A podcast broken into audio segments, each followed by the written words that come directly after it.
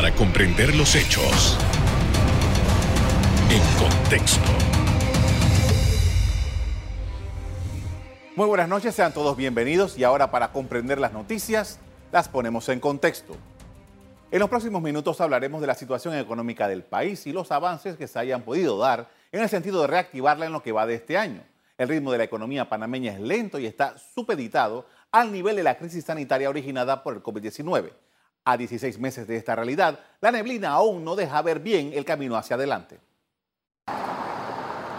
El índice mensual de actividad económica registró en abril su primer repunte desde que inició la crisis provocada por las restricciones impuestas por el gobierno para controlar la pandemia del COVID-19. Economistas manifestaron que el crecimiento de la economía será por un tema de rebote. Ese crecimiento que en economía nosotros le llamamos un crecimiento de rebote porque como la, la economía cayó prácticamente en negativo, ahora al eh, dinamizarse la economía, inmediatamente ese crecimiento eh, salta, ¿verdad? De, de un 0% a un 9-10% positivo. Los meses de enero, febrero y mitad de marzo se desarrollaron con normalidad. Falta mucho. Nosotros hemos insistido en las inversiones extranjeras, hemos insistido en que el, gobierno nacional tiene que hacer eh, alguna gestión pública eh, para buscar las inversiones, para buscar los aliados. Las alianzas comerciales son importantes en este momento. Un mayor impulso al sector de la construcción sería una de las opciones para dinamizar la actividad en este 2021. Un informe del Banco Interamericano de Desarrollo publicado en marzo indica que la crisis del COVID-19 podría eliminar los avances sociales logrados en Centroamérica. De acuerdo con el reporte, el retroceso se centra en las vías para la reducción de la pobreza y la desigualdad, además de la afectación desproporcionada a los más vulnerables. Para el BID es imprescindible que los gobiernos fortalezcan servicios esenciales como la educación y la salud Asimismo señala que se debe hacer más efectivos los mecanismos de ingreso y gasto público y generar mayor inclusión política y social. El organismo sostiene que la pandemia ha afectado más a la clase media. Igualmente subraya que es necesaria una mejor escucha de las preocupaciones y expectativas de la población, así como una mayor transparencia y rendición de cuentas. En ese mismo tenor se pronunció la semana pasada la Cámara de Comercio, Industrias y Agricultura de Panamá en un foro para evaluar los avances y retos pendientes de la actual administración gubernamental en el establecimiento de políticas públicas. La pandemia subrayó la necesidad de una reingeniería estructural del sistema de salud, ya que dejó sobre las mesas plasmadas las diferencias existentes entre el Ministerio de Salud y la Caja del Seguro Social.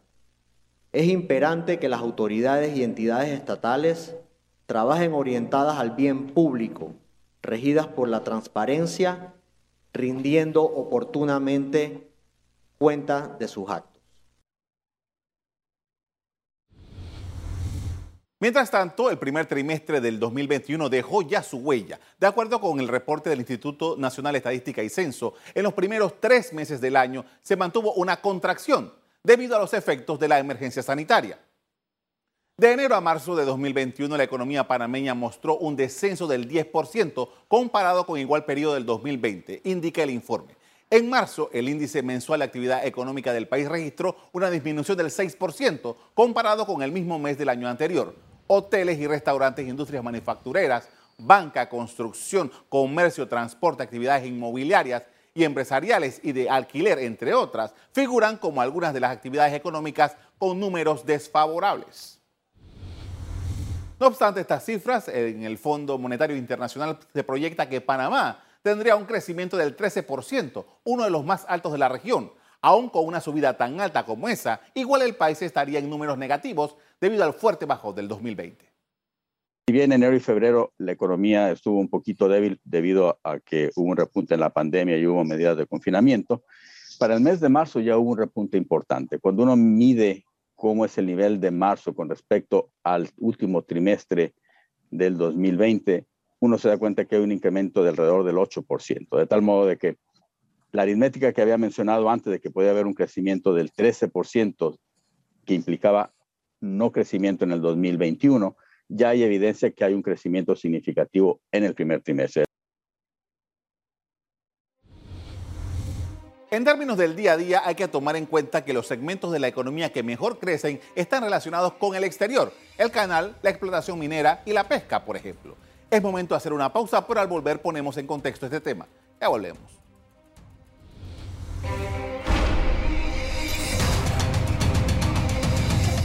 Estamos de regreso para hablar de las condiciones de la economía. Nos acompaña el ingeniero Domingo Latorraca, socio fundador de la firma de consultoría Elemente. Buenas noches. Buenas noches, Carlos. Gracias por, por, tu invitación. Siempre gusto estar aquí contigo. Gracias. Igual digo, eh, gracias por haber aceptado nuestra invitación. Eh, eh, durante las últimas semanas hemos estado escuchando varios foros, varias in, iniciativas de pensamiento analizando la situación económica del país. Estamos entrando ya al mes de julio. Su primera evaluación sobre lo que tenemos en este momento. Mira, lo, primero que tenemos que todos recordar es que la pandemia no ha terminado eh, y que tenemos que cuidarnos, ¿no? Y que tenemos que cubrirnos la boca, tenemos que lavarnos las manos y tenemos que mantener nuestra distancia, porque si no, la economía no va a caminar, ¿no? Eh, y ya tenemos eh, seis señales claras de que estamos en una tercera ola y tenemos que todos tener conciencia de que si queremos volver todos a nuestros trabajos, si queremos todos que, que se normalicen las cosas, tenemos que cuidarnos, ¿no? Y eso, y eso yo creo que es importante subrayarlo, porque a pesar que es un tema de salud pública, tiene una implicación en nuestra economía eh, muy significativa, ¿no? Eh, durante estos primeros meses, Carlos, en efecto, sí hemos visto eh, algunas, algunas señales de recuperación, ¿no? Y, y, y, tú lo apuntaste en la introducción, muchos van en orientación hacia las actividades de exportación, como el canal, como los puertos, la actividad minera, eh, que, que, también está, está, está llevándose a cabo de manera positiva, pero también algunas señales, y no todas, por supuesto, no todas, pero hay algunas señales de, eh, de, de, de, reactivación económica. Y por supuesto tenemos que recordarnos que nos caímos casi, casi 18% el año pasado, ¿no? Perdimos 20 dólares de cada 100 que nuestro país producía. Eso es un hueco gigantesco. Entonces, recuperar eso va a tomar tiempo, pero ya este año deberíamos recuperar buena parte de eso, ¿no? Pero te voy a dar algunos datos, eh, Carlos, que, que, dan señales de que algo está sucediendo, por lo menos en algunas actividades. Por ejemplo, el número de viviendas eh, vendidas y sobre todo viviendas en los segmentos de interés preferencial se están moviendo, ¿no? El total de viviendas eh, del mercado completo te voy a dar unos datos. En enero del 2020 se vendieron unas 750 viviendas. Eso se cayó a casi, a casi la mitad a enero de este año. Y ya hoy en día entiendo que se están vendiendo eh, cerca, un poco más de 600 viviendas. Entonces eso, eso ya denota una reactivación y es positivo en dos sentidos. Por primero, porque, varios sentidos. El primero, porque el mercado está reactivándose y primero se va a reactivar en, esa, en esos segmentos más bajos.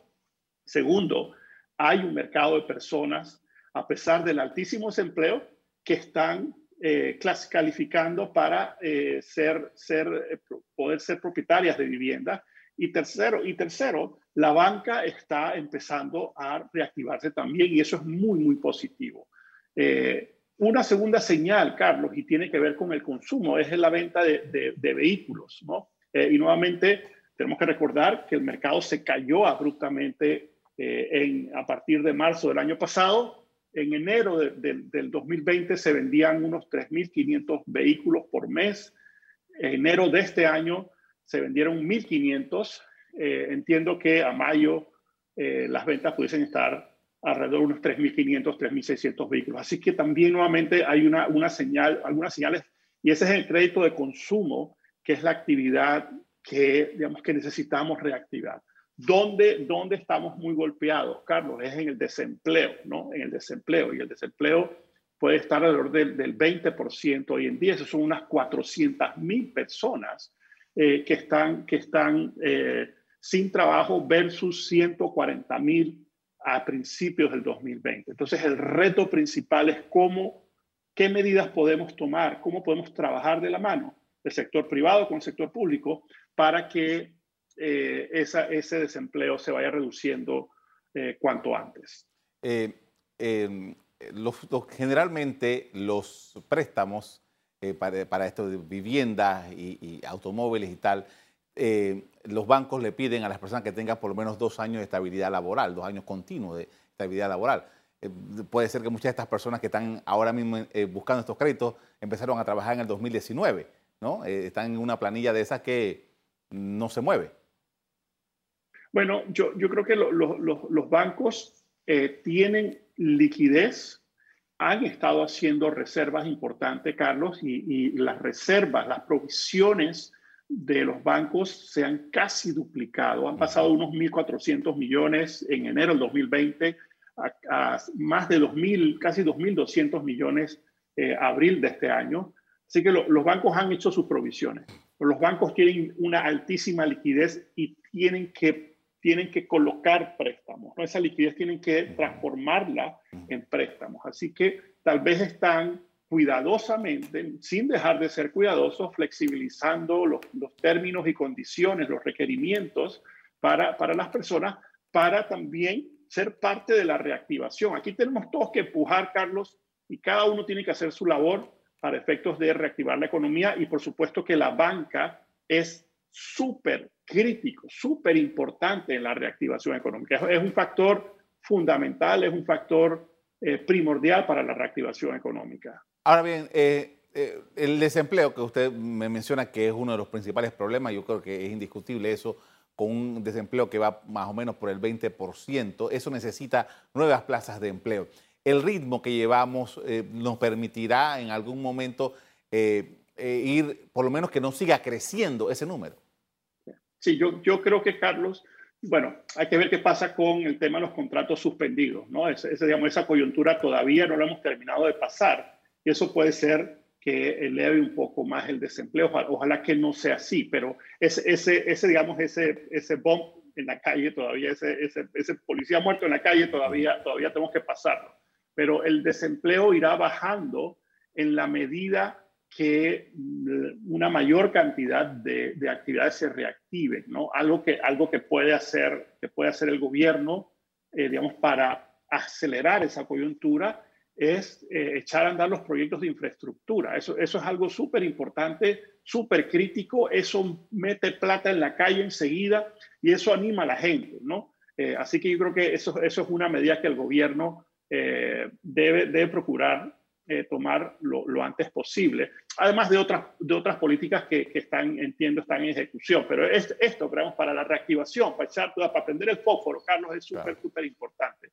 Va a ser un reto, Carlos, porque la última vez que tuvimos eh, un nivel de desempleo como este fue al final de la dictadura, ¿no? Y tomó 10 años bajarlo a menos de, menos de 10%. Entonces, tenemos que hacer todo lo posible, Carlos, para que no nos tome tanto tiempo reducir el nivel de desempleo, sino que podamos hacer, tomar zancadas más grandes e ir eh, achicando el desempleo eh, para que baje abajo de, 10% por lo menos en los próximos, en los próximos años. ¿no? Eso, eso, eso le brindará un alivio eh, a la población. ¿no?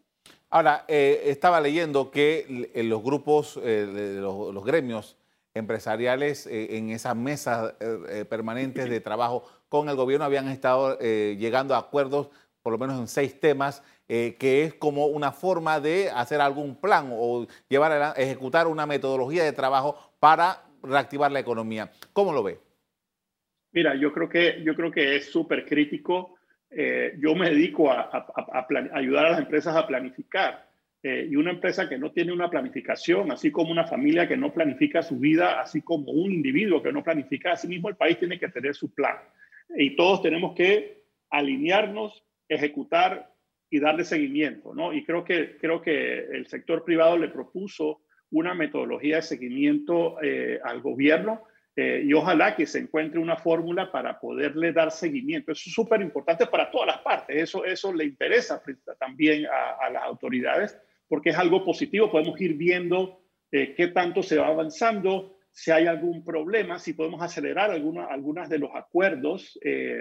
pero, pero creo que es súper, súper positivo que se esté trabajando. Ojalá que, ojalá que eso cuaje, se ejecute y nos acostumbremos a vivir con, con, un proceso de planificación con seguimiento, Carlos. Eso yo creo que, yo creo que es súper, súper importante para a todo nivel, como te dije hace un, hace un minuto, ¿no?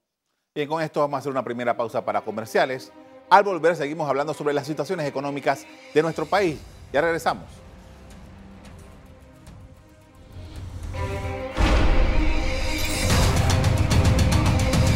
Estamos de regreso y continuamos con el ingeniero Domingo Latorraca, socio fundador de la firma de consultoría Elemente, hablando de temas económicos. Y uno de los temas eh, que, está allí y que, se está desarrollando un diálogo para ver su futuro es el de la Caja de Seguro Social. Eh, en este momento en que estamos abocados a ver la posibilidad de reactivar el país luego de con esta crisis, porque todavía no se ha acabado, ¿qué papel o qué rol juega el diálogo por el seguro social y las decisiones que se tienen que tomar ahí.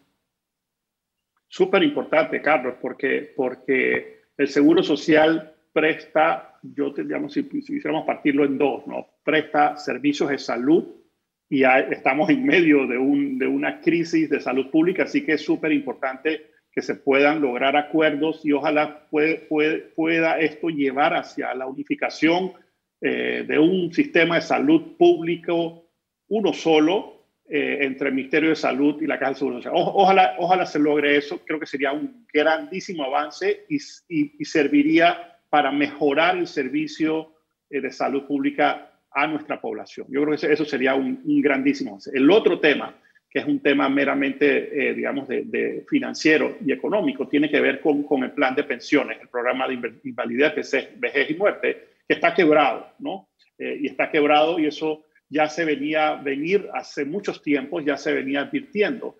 Y aquí hay fórmulas para reorganizarlo, pero en esa fórmula va a haber que eh, mover eh, la edad de jubilación, el número de cuotas, el porcentaje, los aportes que hace el Estado eh, y por supuesto todos tendremos que contribuir. Yo, yo pienso que el sistema tal cual está concebido hoy en día no tiene viabilidad bajo la realidad actual de nuestra población. ¿no? Quienes quieren echar para atrás el sistema, yo creo que es un gran, sería un grandísimo error y lo único que harían sería, eh, digamos, darle un tiro de gracia eh, a, digamos, a, una, a una situación muy, muy complicada. Ahí todos vamos a tener que sacrificar algo, todos, todos. Y yo, creo que, yo creo que eso es importante tenerlo claro hay fórmulas y yo creo que es importante que se establezca una mesa de trabajo donde exista, Carlos, confianza, confianza entre los trabajadores, entre los empresarios y entre nuestras autoridades, ¿no? Eh, y no tiene que ser multitudinaria, ¿no? Una mesa técnica de confianza para poder diseñar eh, un modelo de pensiones que sea viable financieramente. ¿no? Y como te digo, no hay una fórmula fácil. Eh, el condicionar las soluciones, eh, a mi parecer, yo creo que, yo creo que no, no va a dar una fórmula, pero sí es crítico para la sostenibilidad financiera, económica del país. El, el país no se puede dar el lujo de mantener el status quo y no se puede dar el lujo sencillamente de patear la, la, pelota hacia adelante y esperar que el próximo gobierno, eh, el próximo gobierno eh, enfrente el problema. Y el problema no es del gobierno, el problema es de todos nosotros. Todos tenemos que eh, estar pendientes, todos tenemos que aportar si, es necesario y saber que esto, que esto lo tenemos que salvar y tiene que ser un compromiso de todos. Ahora, eh, ingeniero, usted dice que no se puede condicionar eh, en las condiciones, pero eh, ya desde el principio, del mismo momento en que el presidente de la República llamó a estas reuniones, dijo, no se tocan los temas paramétricos. Y usted lo que ha mencionado son temas paramétricos. Bueno, entre otras, a mí me parece, me parece que la mesa de trabajo es la que debe ponerse de acuerdo. ¿no? el presidente quisiera que no se, que no se tuviese y, con todo el respeto, ¿no? Yo aprecio mucho al señor presidente.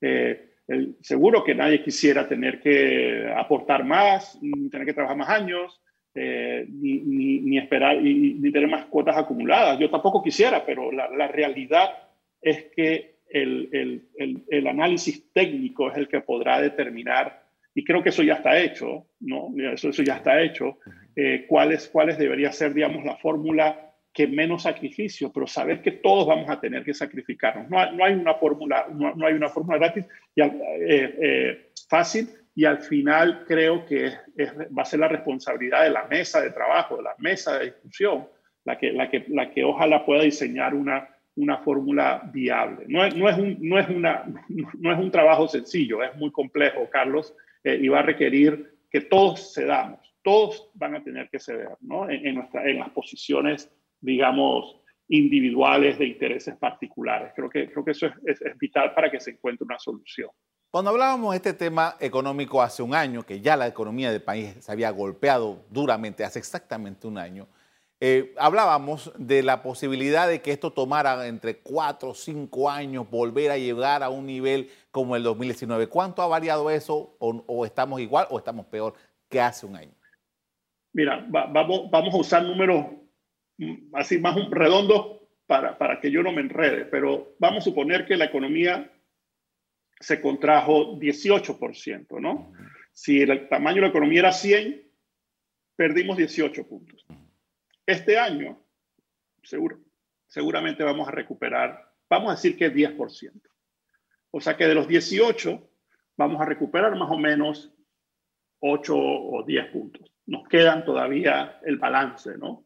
Entonces, seguramente eso va a tomar un par de años más. O sea que pasará todo el 21, todo el 22 y tal vez como hasta mediados del 2023 para que nosotros estemos en el mismo nivel donde estábamos eh, al inicio de la pandemia, Carlos, con una gran diferencia. Y es que los, algunos sectores eh, que se contrajeron dramáticamente no van a haber recuperado todo. Y la construcción es uno de ellos. El comercio al, por menor seguramente es uno de otros. Pero otras actividades, y eso es algo súper positivo de la economía de Panamá, Carlos, es una característica única y es que es muy diversificada y parte de sus actividades están ligadas a lo externo. Tú lo mencionaste eh, muy acertadamente al inicio del programa y esas actividades están creciendo y hay una, o sea, hay una fuerte recuperación. Eso va a llenar, digamos, el vacío que están dejando algunas de las actividades más locales. Así que nuestra economía se va a recuperar, pero algunos sectores no se van a recuperar al mismo ritmo ni al mismo nivel que estábamos hace, hace, hace un año o hace 18 meses, 16 meses cuando inició la pandemia, Carlos. Y es un cambio, es un cambio en la, digamos, en la dinámica de los diferentes sectores, nuevamente subrayando que afortunadamente la economía panameña no depende de uno o dos rubros, sino que es súper, súper diversificada y eso ayuda eh, a, vamos, a que su recuperación pueda ser, pueda ser relativamente rápida, a, pesar de, digamos, de haber perdido 20, casi 20 de 100 el año pasado. Ahora, el gobierno se sacó una carta hace un par de meses diciendo, bueno, vamos a, recuperar la actividad minera. Eso, eso, genera una serie de conflictos, una serie de condiciones diferentes que hay personas que lo rechazan, tienen sus razonamientos sobre eso. Eh, la minera que, que ya está actuando eh, eh, tienen muy buenos números en, términos de macroeconómicos. Ahora, apostar a esto, ¿le parece una buena salida? Mira, no es una salida, es una actividad, es una actividad más y yo creo que, yo creo que puede, puede ser una actividad muy positiva para el país. Panamá ya es un país minero. O sea, no es que, no es que ahora vamos a comenzar la actividad, no, es que ya se invirtieron, ya se invirtió 6 mil millones de dólares y ya está operando la mina si quisiese revisarse futuras actividades, ok, está bien, yo creo que, yo creo que eso es súper válido y que, y que se revise la política minera del país. Pero ya tenemos una operación, creo que hay que, creo que es, es muy importante ser cuidadosos en respetar los términos de, digamos, de la relación entre, entre, el, Estado eh, y la empresa yo creo que si hay una comunicación abierta, se pueden revisar algunas condiciones, si, si eso se amerita, pero tiene que ser de, digamos, de acuerdo con las partes. Eh, y, creo que, y creo que es muy tarde para decir que Panamá no debe tener una actividad minera, porque ya, ya, o sea, ya se invirtió más que lo que se invirtió para la ampliación del canal. ¿no? Y creo que, creo que lo que sí hará falta es fortalecer nuestras instituciones para que pueda supervisar eh, esta actividad adecuadamente. Así como tenemos una, una superintendencia de bancos fuerte, robusta, independiente, asimismo tendremos, tenemos que desarrollar un, regulador que sea fuerte, que sea independiente eh, y que haga cumplir eh, las políticas que se definan, que están definidas y si se necesitan revisar, que haya la madurez para hacerlo.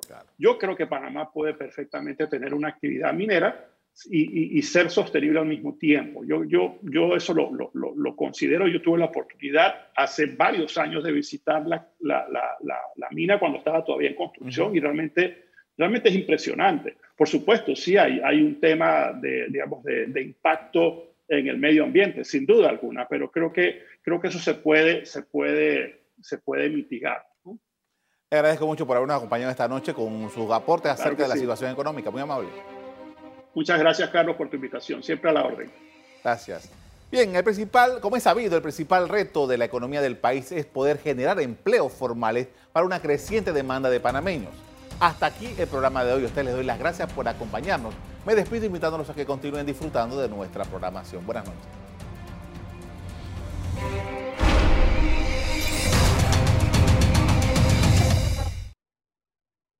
Revive este programa entrando al canal 1 de BOD de Tigo.